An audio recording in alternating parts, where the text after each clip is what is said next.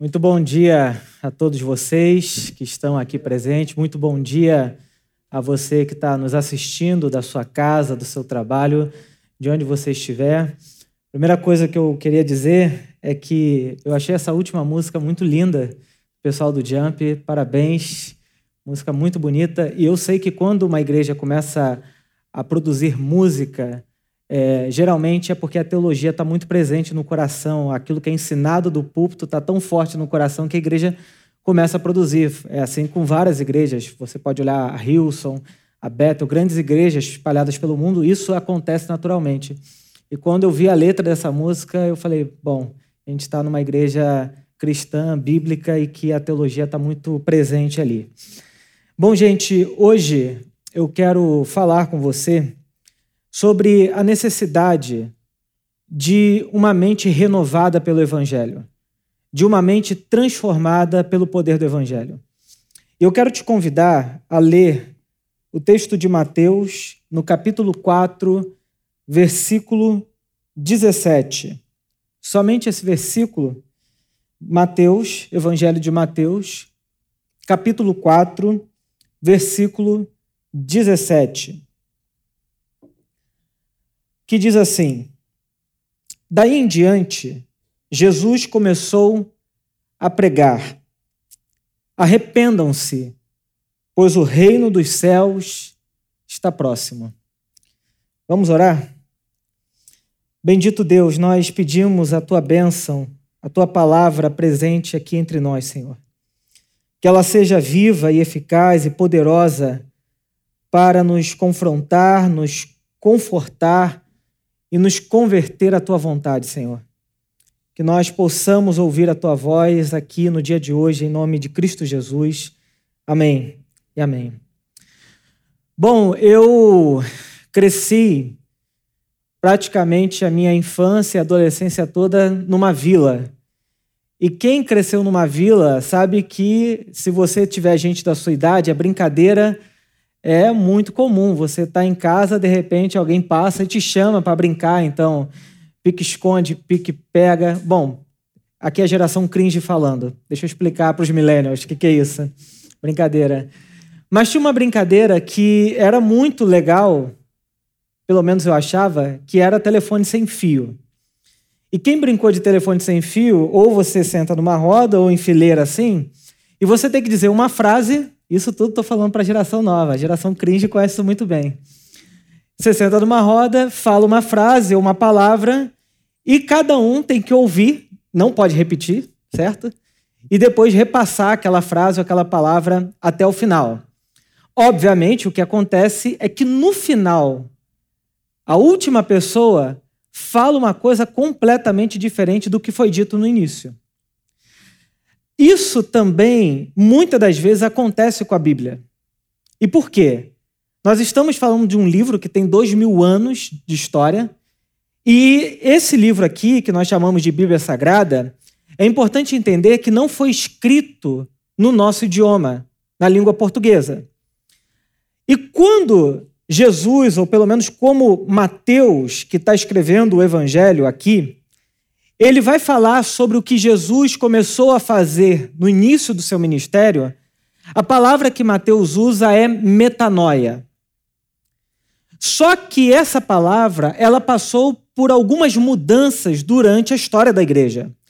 A primeira mudança significativa dessa palavra foi lá por volta do século 7, quando um tradutor chamado São Jerônimo, ele recebe a Bíblia em hebraico e grego, e ao traduzir a palavra metanoia, ele traduz pela palavra penitência.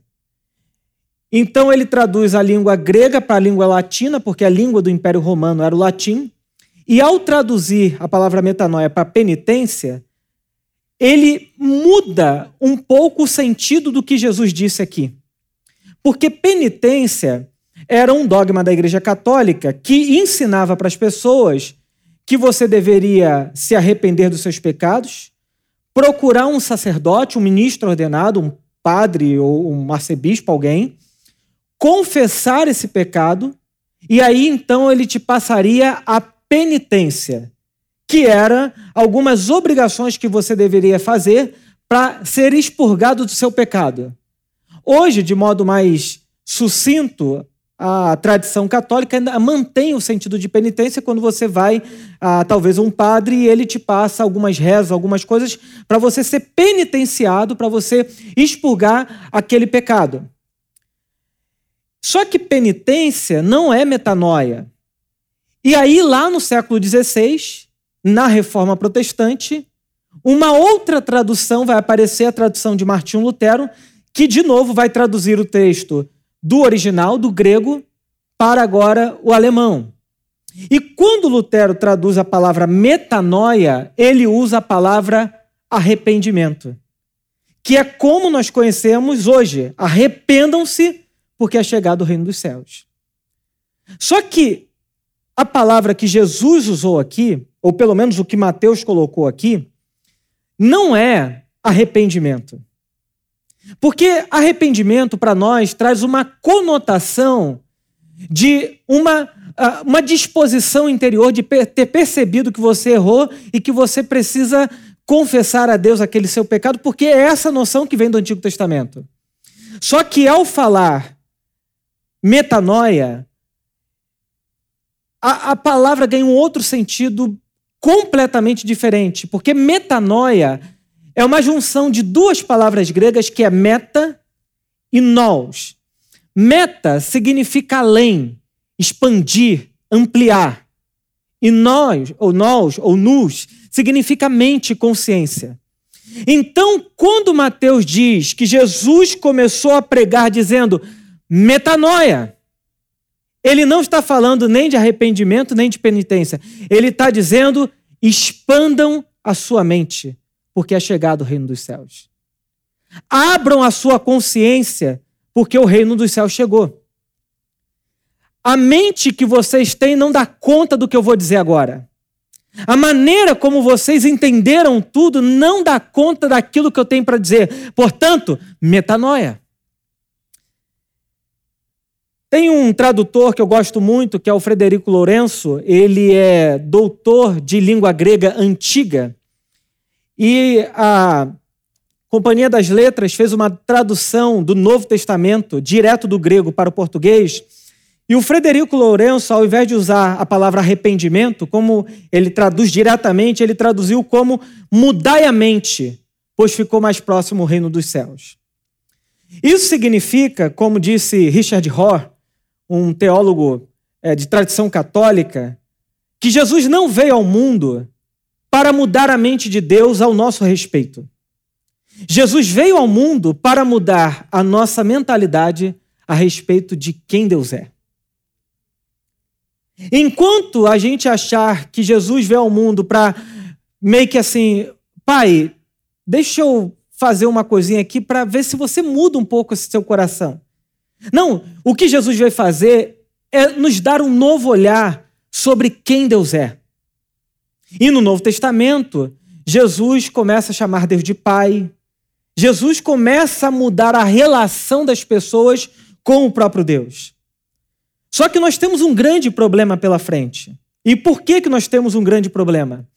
Porque durante alguns séculos, especialmente a partir do século IV, com Santo Agostinho, nós tendemos a pensar Deus de maneira negativa, ou como os teólogos medievais chamavam, por uma via apofática.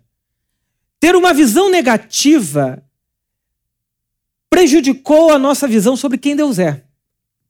Então, desde os dias de Santo Agostinho, a gente valoriza muitos temas como a ira de Deus. Ou valorizamos muito o tema como o poder de Deus, a força de Deus. Essas ênfases, durante século, séculos, foram produzindo dentro da igreja, dentro da cristandade, um cristianismo que sempre teve uma relação de medo com Deus. Uma relação de tender a olhar para Deus como uma pessoa no céu, irada, com um trovão na mão, doido para te pegar na curva para te punir por alguma coisa que você fez. Por exemplo, você já reparou que no credo apostólico, eu estou falando da primeira grande confissão da igreja cristã, O credo apostólico diz assim: creio em Deus Pai, Todo-Poderoso, Criador dos céus e da terra, e em Jesus Cristo, seu único Filho, nosso Senhor, que foi concebido pelo poder do Espírito Santo, nasceu da Maria Virgem, ou da Virgem Maria, padeceu sob o poder de Pôncio Pilatos, foi crucificado, morto e sepultado. Subiu ao céu, está sentado à direita de Deus, Pai Todo-Poderoso. De onde há de vir julgar os vivos e os mortos? Creio no Espírito Santo, na Santa Igreja, na comunhão dos santos, na remissão de pecados, na ressurreição da carne, na vida eterna. Amém. Em nenhum momento do primeiro credo da igreja fala-se sobre o amor de Deus. E por duas vezes é enfatizado o poder de Deus. E talvez isso tenha a ver com o fato de que os sete primeiros concílios da igreja foram ou convocados ou presididos pelos imperadores romanos e não por cristãos. Talvez esse seja o motivo da ênfase exacerbada no poder e não no amor. Isso é significativo porque, afinal de contas, essa teologia passa e chegou até nós. Por exemplo, no século XI apareceu um teólogo chamado Anselmo de Cantuária. É bastante história, né? Mas eu já vou chegar nas aplicações. Anselmo de Cantuária, que falou que na cruz Deus estava pagando a dívida para o diabo. Como se Deus tivesse alguma dívida com o diabo. Mas é uma teologia. Por exemplo, o sermão mais famoso de um, um pregador super importante chamado Jonathan Edwards é Pecadores nas mãos de um Deus irado. Quando Jonathan Edwards fez esse sermão, ele era mais novo. Porque seis anos depois, Jonathan Edwards vai escrever sobre as afeições religiosas. E um pouco depois, em 1754, ele vai falar sobre a libertação da vontade, dizendo que o evangelho opera no coração humano como um amor expulsivo. Então Deus traz o seu amor que expulsa outros amores do nosso coração. E desaparece da linguagem de Jonathan Edwards a ira de Deus, e agora ele fala sobre amor. Só que, como nós tendemos ao sensacionalismo, e não é à toa que tragédia faz mais sucesso do que coisa boa na televisão, nós valorizamos os pecadores nas mãos de um Deus irado. E as afeições religiosas de Jonathan Edwards, e a libertação da vontade, que foi o último texto que ele escreveu. Isso para demonstrar o fato de que a nossa tendência, e isso vem sendo trazido durante séculos, é ter uma relação com Deus a partir da sua ira, do temor, do medo, e não do amor e da graça de Deus. É importante nós lembrarmos que os fariseus no tempo de Jesus, eles criam na graça. Tem gente que acha que fariseu não cria na graça de Deus. Mas os fariseus criam na graça, inclusive, eles foram dos grandes responsáveis por trazer o tema da graça para o povo de Israel. Hoje a gente tem uma visão negativa dos fariseus porque a gente conhece toda a crítica que Jesus faz a eles. Mas se você vivesse no primeiro século, provavelmente você teria seguido algum fariseu. Porque os fariseus eram pessoas muito importantes dentro da espiritualidade uh, de Israel. E aí, os fariseus acreditavam na santidade, na lei de Deus, no mundo sobrenatural, na predestinação, na eleição. Temas que os fariseus ensinavam. Graça era uma coisa super importante para os fariseus. Qual era o problema? A graça sempre dependia de alguma coisa. A graça estava sempre dependendo do sacrifício, do perdão de pecados. Por isso que os fariseus tendiam a fazer separação entre o grupo que eles consideravam santos e o grupo que eles consideravam pecadores. Eles tendiam a ver o mundo de maneira binária. Aqui estão os santos e aqui estão os pecadores. Os pecadores eu nem toco, os santos ficam perto. Bom,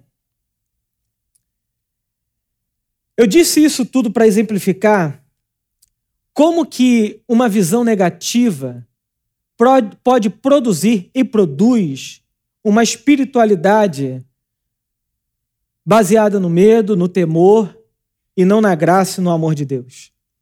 Lembre-se de uma coisa: o que levou Jesus Cristo para a cruz do Calvário, pelo menos segundo João 3,16, não foi a priori a ira de Deus, mas o seu amor. Porque em João 3,16 é dito: porque Deus amou o mundo, que deu seu Filho unigênito. Então, o que levou Jesus Cristo para a cruz do Calvário foi o amor de Deus. Tem um teólogo italiano que diz o seguinte: que Deus não é um todo-poderoso que ama. Deus é um amor que tudo pode em seu amor, inclusive morrer na cruz do Calvário. Bom, e com essas palavras, Jesus inicia o seu ministério. Vamos ajeitar o microfone aqui.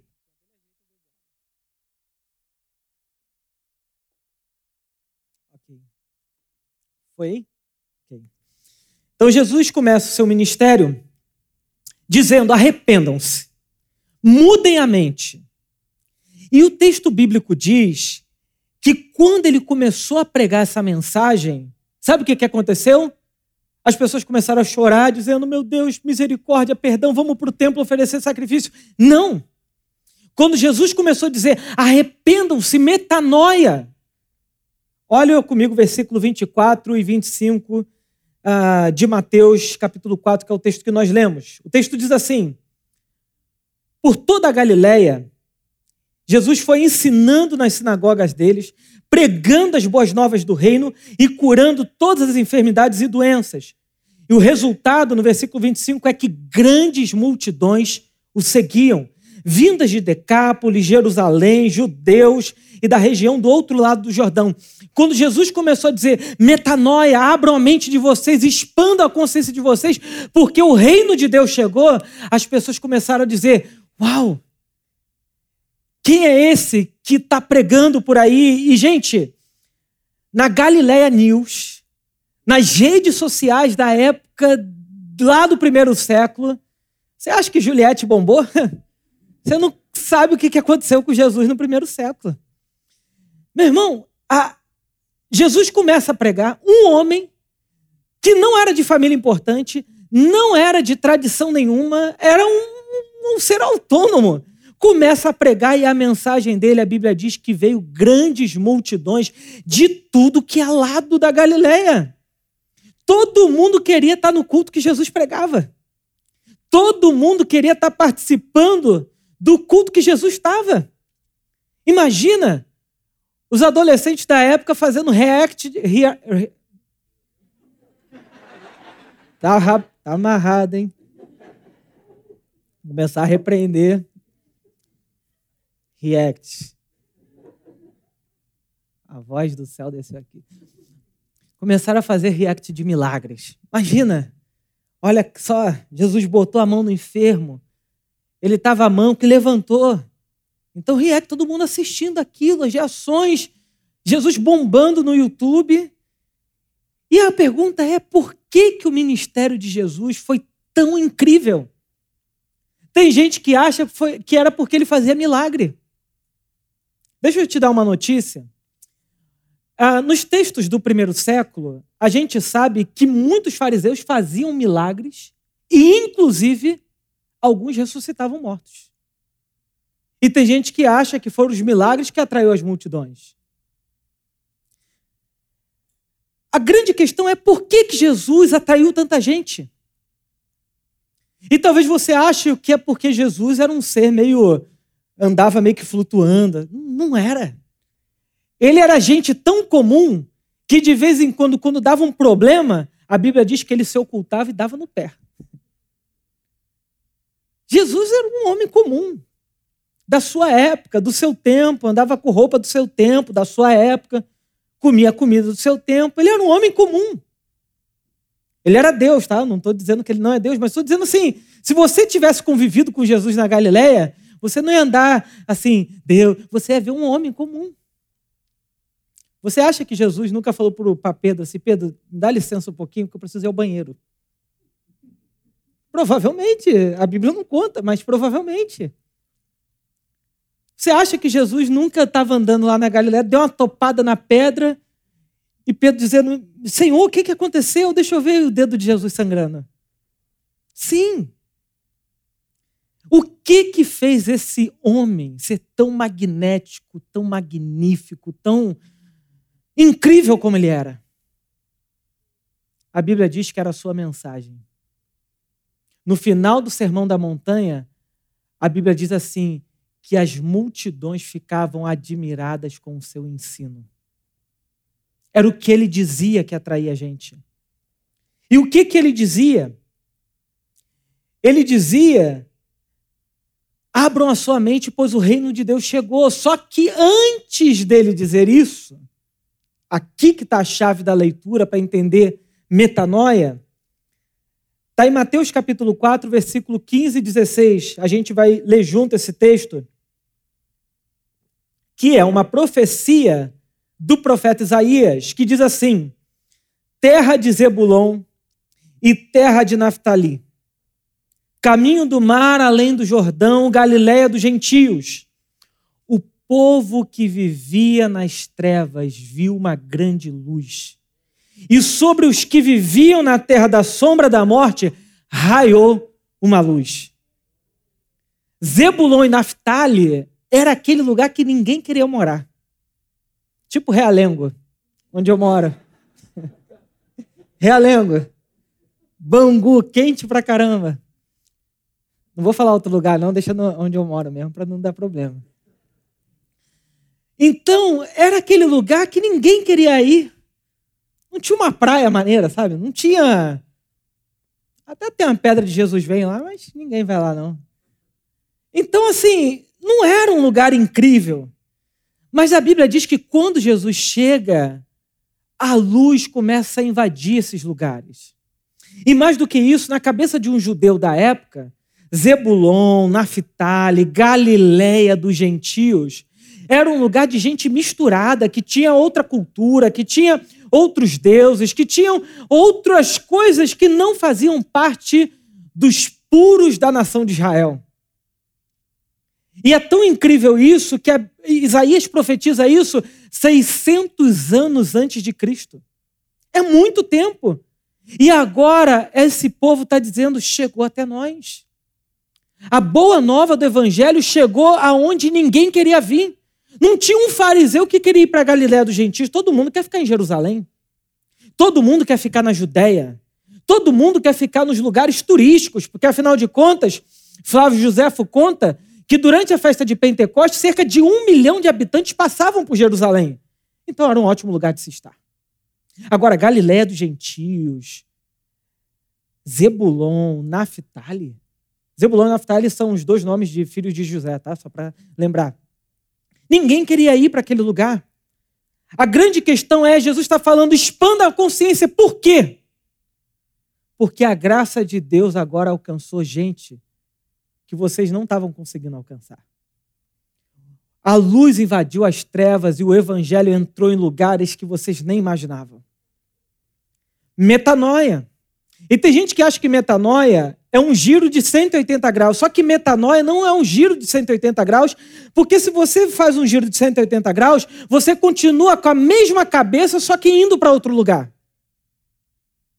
Metanoia é uma nova mentalidade do evangelho impregnada dentro de nós. Por isso que o evangelho é uma expansão da nossa mentalidade. Não dá para você crer no evangelho com a sua cabecinha de antes. Para você crer no evangelho, você precisa de uma nova mente. Você precisa de um novo coração, você precisa de uma nova vida. O que é metanoia? Dallas Willard em seu livro A Conspiração Divina, ele comparou a mensagem da Boa Nova de Jesus à mensagem da chegada da energia elétrica no interior, na roça. Imagina um fazendeiro num mundo pré-eletricidade. Para ele preservar a comida, tinha duas formas. Ou cavava um buraco na terra e colocava a comida e tapava para tentar preservar o alimento, a bebida, ou você cobria o alimento com sal, porque era uma forma de preservar o alimento. E aí, de repente, o homem passa na beira da fazenda dele e fala assim: Senhor, Senhor não, Antônio, é o nome do fazendeiro. Senhor Antônio, você não sabe que chegou energia elétrica? Está passando lá na rua, você precisa contratar alguém para trazer energia para dentro da sua casa. Ele fala: é mesmo? Energia elétrica chegou? O que, que é isso? Bom, não vou tentar explicar para não me embaralhar, mas chegou energia e vem por um cabo, ok? Até aí tudo bem. Chegou energia. E o seu Antônio diz assim: então eu quero energia elétrica na minha casa. Vivi a vida toda com lamparina, com, cobrindo comida com sal, botando bebida debaixo da terra. Agora eu vou poder preservar a comida num, num, lugar refrigerado, vou ter energia elétrica na minha casa, não vou precisar de lamparina, não vou depender mais da luz do sol. Existem outros meios de viver agora.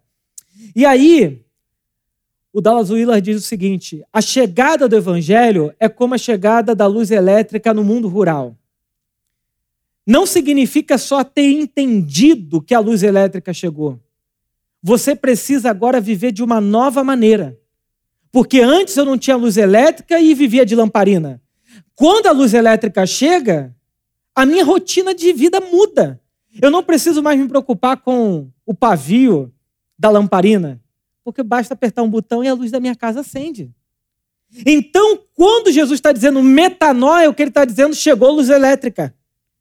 Chegou uma nova maneira de viver no mundo. Chegou uma nova maneira de se relacionar com o mundo. E essa nova realidade não é simplesmente aprender algumas coisas novas. Ela vai implicar de nós uma nova reação, um novo modelo de vida. Nós não estamos falando aqui de simplesmente acrescentar uma nova informação à nossa mente.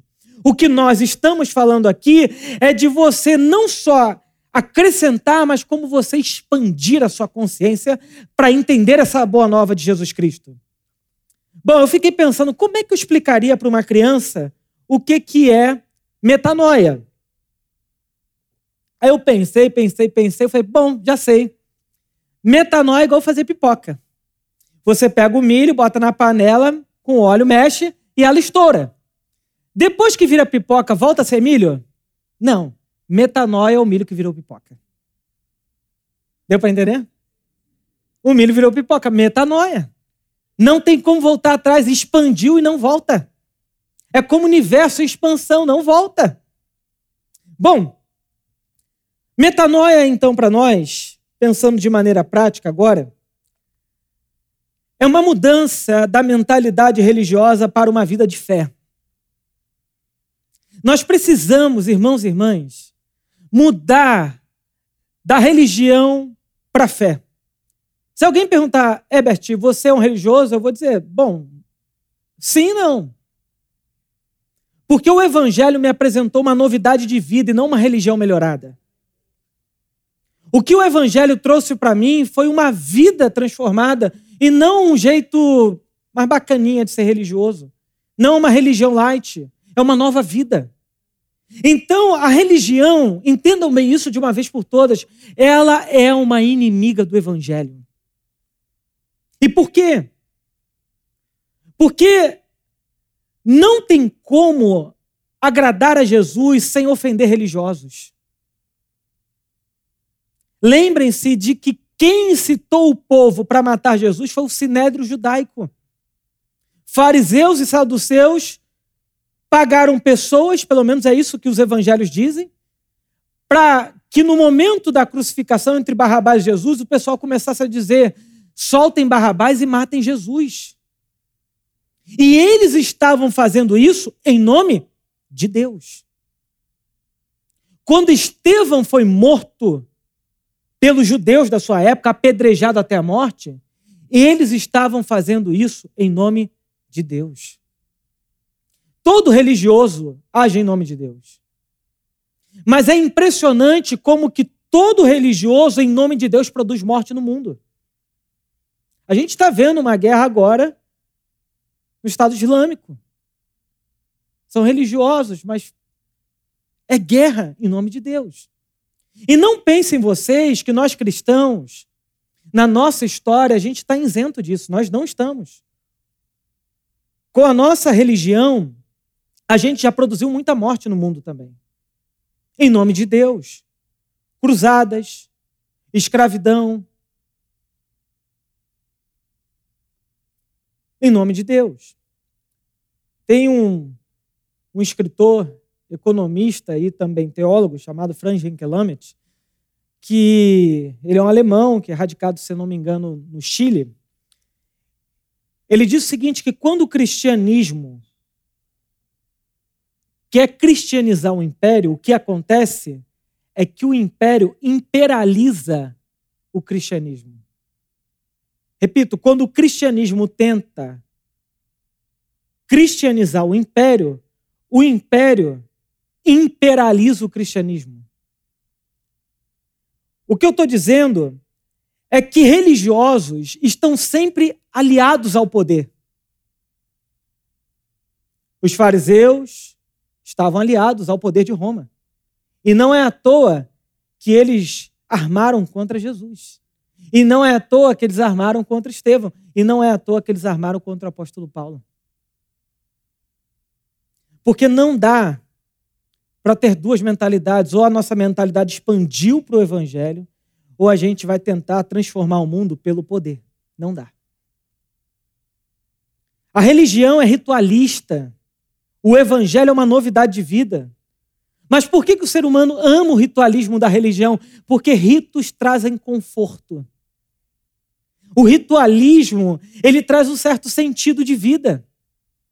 Por isso que nós vivemos tão confortavelmente bem dentro da nossa liturgia, da nossa religião, sem que necessariamente isso implique mudança de vida. O ritualismo, por exemplo, eu fui pastor de, de federação de jovens Ia em muita igreja, culto de jovem, para pregar. E, gente, era impressionante. Você chegava no culto, todo mundo igualzinho, cantando do mesmo jeito, da mesma maneira, parede pintada de preto, mesmo estilo de música, mesmo movimento no culto. É tudo igual. Porque todo ritualismo religioso produz isso. Porque o ritualismo religioso não suporta diversidade de expressões, de manifestação no culto. E você pode aplicar isso num contexto contemporâneo, mas num contexto tradicional também. De pessoas que só entendem que a fé cristã está com o coral cantando, com o pastor de toga, de estola sacerdotal e falando de maneira muito eloquente, muito sublime, muito ah, com a voz muito impostada, e a gente diz: ali está um homem de Deus. A gente ama os ritos da religião. A gente ama a maneira religiosa de ser. O Evangelho suporta a diversidade, suporta as nossas personalidades diferentes e não precisa encaixotar cada um para dizer que agora você é um cristão. Você é um cristão da sua maneira, eu sou da minha maneira, da sua maneira. E cada um vai vivendo a sua espiritualidade assim. Os doze, os doze que caminhavam com Jesus, é todo mundo igualzinho? Não. Eram diversos. A religião, ela é higienista. A religião tende a ver o mundo a partir de quem peca e de quem obedece. Enquanto o evangelho fala de vida e morte, a religião fala de quem obedece e quem desobedece. Por isso que não é à toa que a igreja alemã apoiou o partido nazista de Hitler. E o discurso de Hitler é: nós precisamos purificar a Alemanha. E a igreja foi lá e apoiou. Não todos, obviamente. Nós temos alguns, Dietrich Bonhoeffer, por exemplo, que é, foi morto pelo partido nazista, se opôs àquilo, mas a igreja como um todo disse: nós concordamos, temos que purificar a sociedade. Porque a religião tende a ser higienista. Não foi diferente no tempo de Jesus. Lembre que Jesus, lá em João capítulo 4, está conversando com uma mulher samaritana quando os discípulos veem o que ele está fazendo, falam assim: mestre, o que você está fazendo conversando com essa mulher? No fundo, no fundo, ele está querendo dizer assim: por que, que você está se misturando aí? Não é esse tipo de gente que você tem que andar, não. Imagina, gente, é, é porque tenta pensar em Jesus vivendo hoje. Num dia jantando com gente de direita e no outro dia com gente de esquerda assim, esse, esse tá, tá ficando doido. Você acha que não? O que, que você acha que foi Jesus sentar na casa de um publicano para comer com ele? E no outro dia falou que a maior fé que ele encontrou em Israel foi de um soldado, um capitão do Império Romano, o centurião romano. Ele falou: Eu nunca vi fé tão grande em Israel como desse centurião. E aí a gente pensa assim: como que comporta nessa pessoa agregar gente tão diferente? É porque Jesus não estava preocupado com a religião de Israel, ele estava preocupado sobre vida e morte. Então, quando a gente começa a falar como religiosa, a gente tende a ver um mundo binário, preto e branco. É isso ou aquilo. Mas você pergunta, mas não tem zonas cinzentas aqui não? Não tem algumas coisas que podem conversar aqui não? Você diz, não, ou é isso ou é isso. Mas, mas não tem nada que. Não, é preto ou branco. É um mundo higienista, altamente religioso. Por exemplo, como a religião tende a pensar o mundo sobre certo e errado, ela não consegue lidar com as dinâmicas da vida que estão para além disso. Você vai dizer assim, pastor, tu está relativizando as coisas? Não. Dá um exemplo. Imagina, eu estou na minha casa, no meu apartamento, de repente chega uma pessoa que eu conheço, uma mulher, diz assim: Herbert, pelo amor de Deus, deixa eu entrar na sua casa, deixa eu me esconder aí, porque meu marido está vindo atrás de mim e ele quer me matar. Você fala, claro, se esconde em algum lugar. Passa cinco minutos, o marido dessa mulher vem e fala assim: Você viu a fulana de tal por aí? O que, que você diz? Mente para salvar a vida ou fala a verdade e deixa ela morrer? Quando eu falo sobre evangelho, eu estou falando de vida e morte. Então, nesse caso, eu falo, nunca vi essa mulher na minha vida.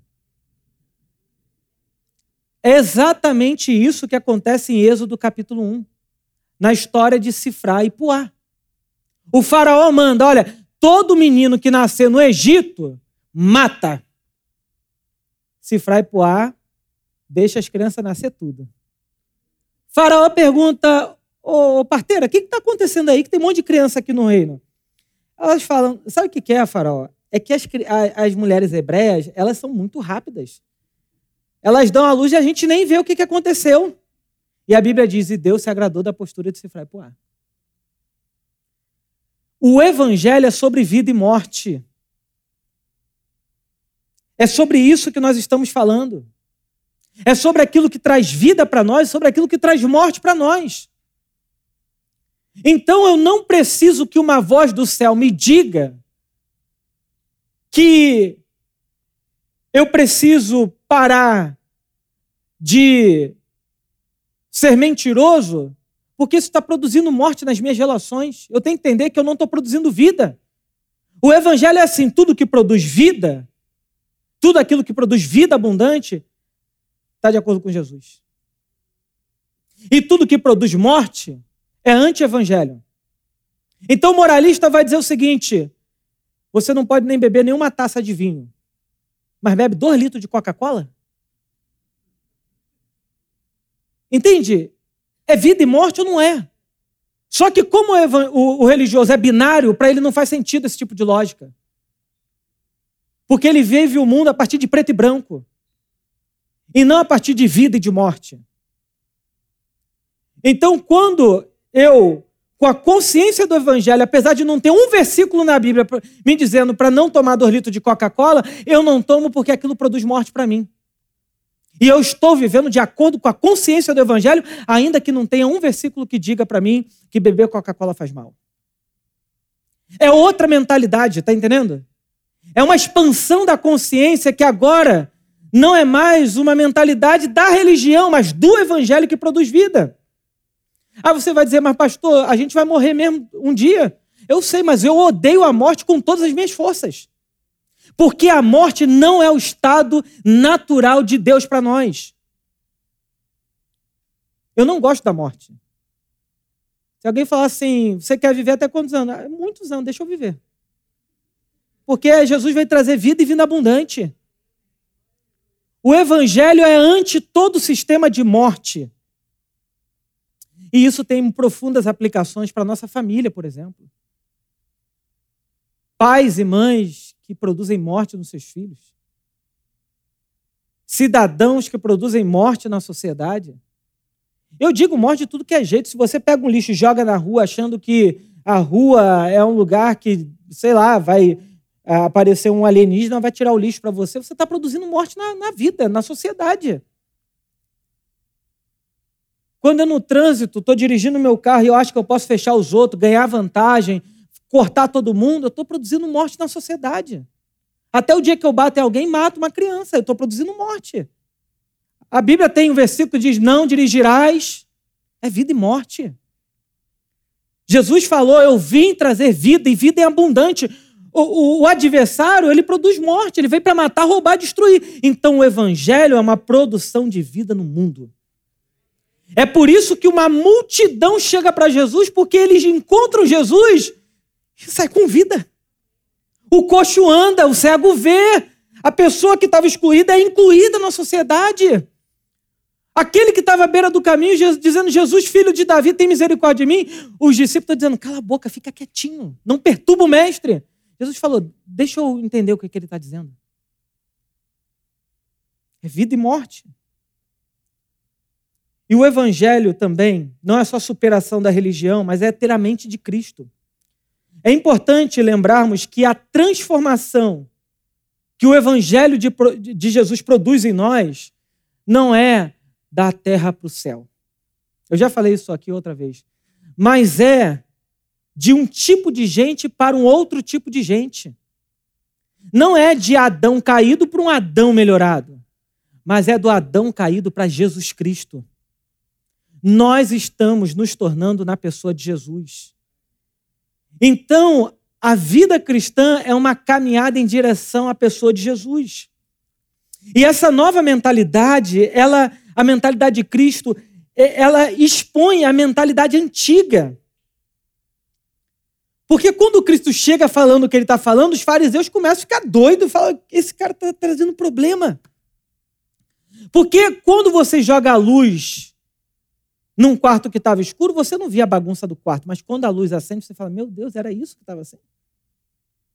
Quando Jesus chega, a luz do Evangelho invade tudo e começa a mostrar tudo também que estava fora do lugar. Por isso que quando a gente tem a mente de Cristo, a gente começa a ver coisas que a gente não via. Imagina você trabalhando no computador usando o Windows 95 ainda. Diz assim, não, eu gosto desse sistema operacional. Deixa eu contar um segredo para vocês. Meu primeiro computador foi do Show do Milhão. Minha mãe devia gostar muito do, do Silvio Santos e comprou aquele computador do Show do Milhão. Cara, foi assim. O computador tinha 10 GB de HD. Você tem noção do que é isso? 10 GB de HD? Memória RAM, acho que era 128. Teu celular tem muito mais potência do que o meu computador. Só que se eu não mudar minha mentalidade, eu vou achar que eu tenho que viver hoje com um computador do show do milhão. Hoje eu tenho um computador que está sem cabo, sem nada. Se eu desligasse o meu computador da tomada na época, ele morria.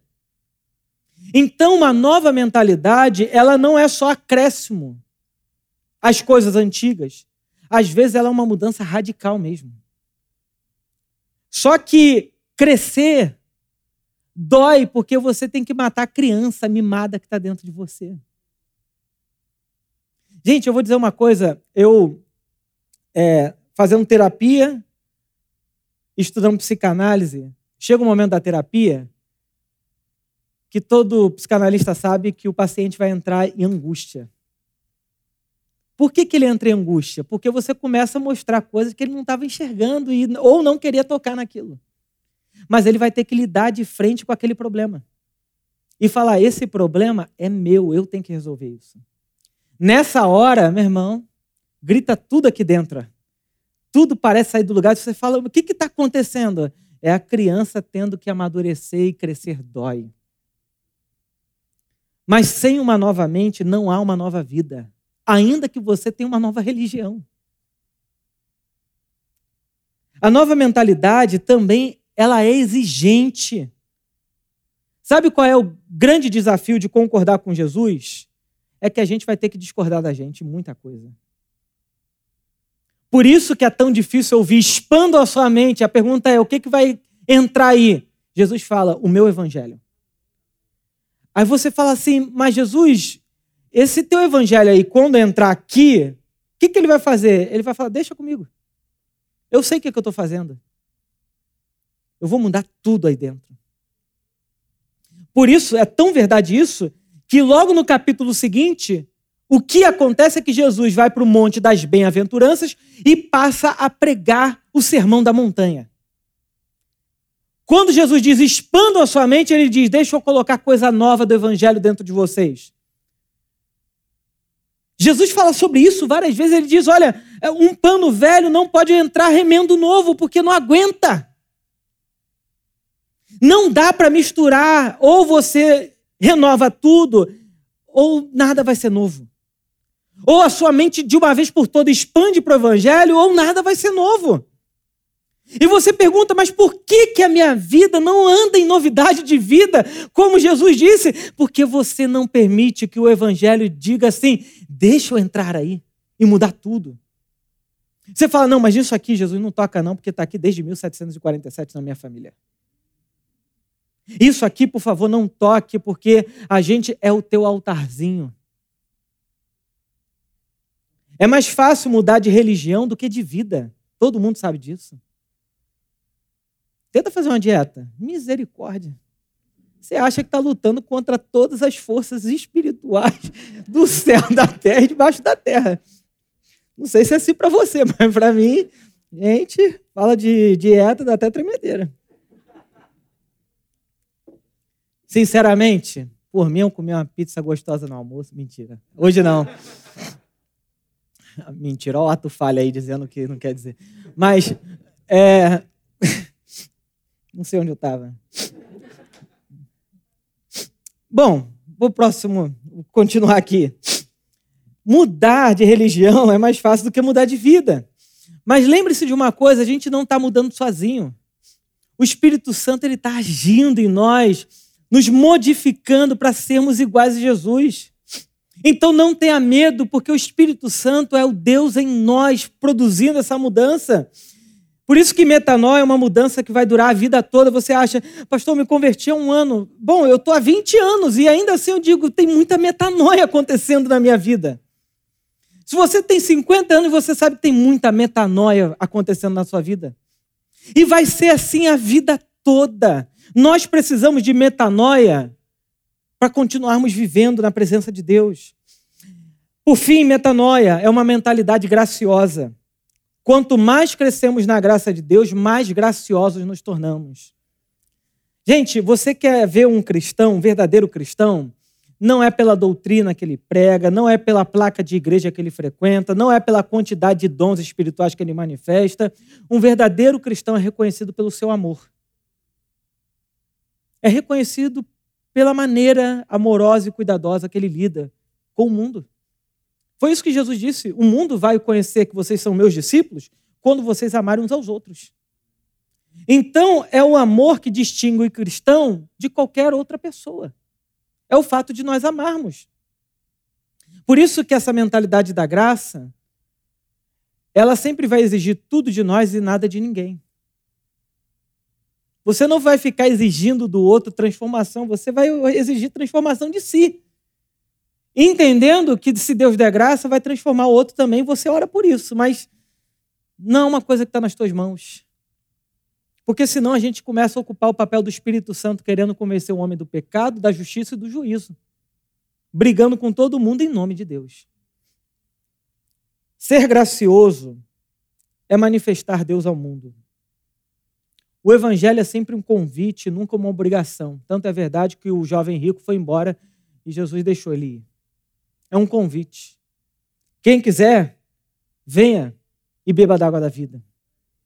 Quem tem fome, coma. Jesus falou: aquele que tem sede vai beber uma água que ele nunca mais terá sede. O nosso grande desafio é de viver metanoiado. Se você está aqui ou está me ouvindo e não creu em Jesus ainda, deixa o Evangelho entrar no seu coração.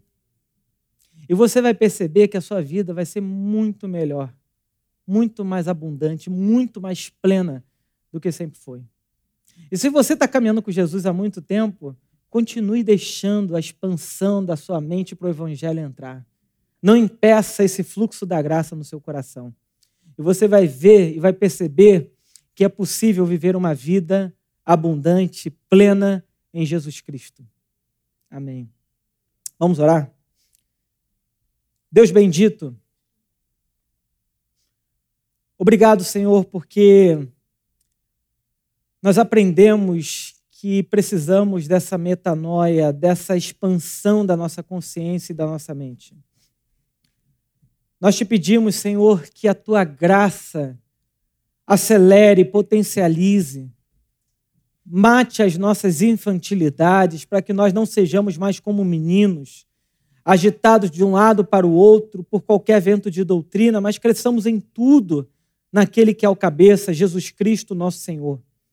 Senhor, nos dê graça, nos ajude a vivermos uma vida nova no Evangelho e as pessoas que estão ao nosso redor sejam beneficiadas com essa vida, para a glória do Teu nome, Senhor. Nós queremos ser luz nesse mundo, Pai. Nós queremos ser sal nessa terra, Senhor. Nós queremos ser a boa nova para quem não conhece a boa nova. Nós queremos ser a vida prometida de Jesus para quem não tem vida. Nos ajude, Senhor, para a glória do teu nome é que nós oramos. Amém. E que a graça do nosso Senhor e Salvador Jesus Cristo, que o amor de Deus, nosso Pai, a doce consolação do Espírito Santo seja sobre a tua vida, a tua casa, a tua família, hoje e para todos sempre. Amém. Amém. Que Deus abençoe a todos. Uma ótima semana.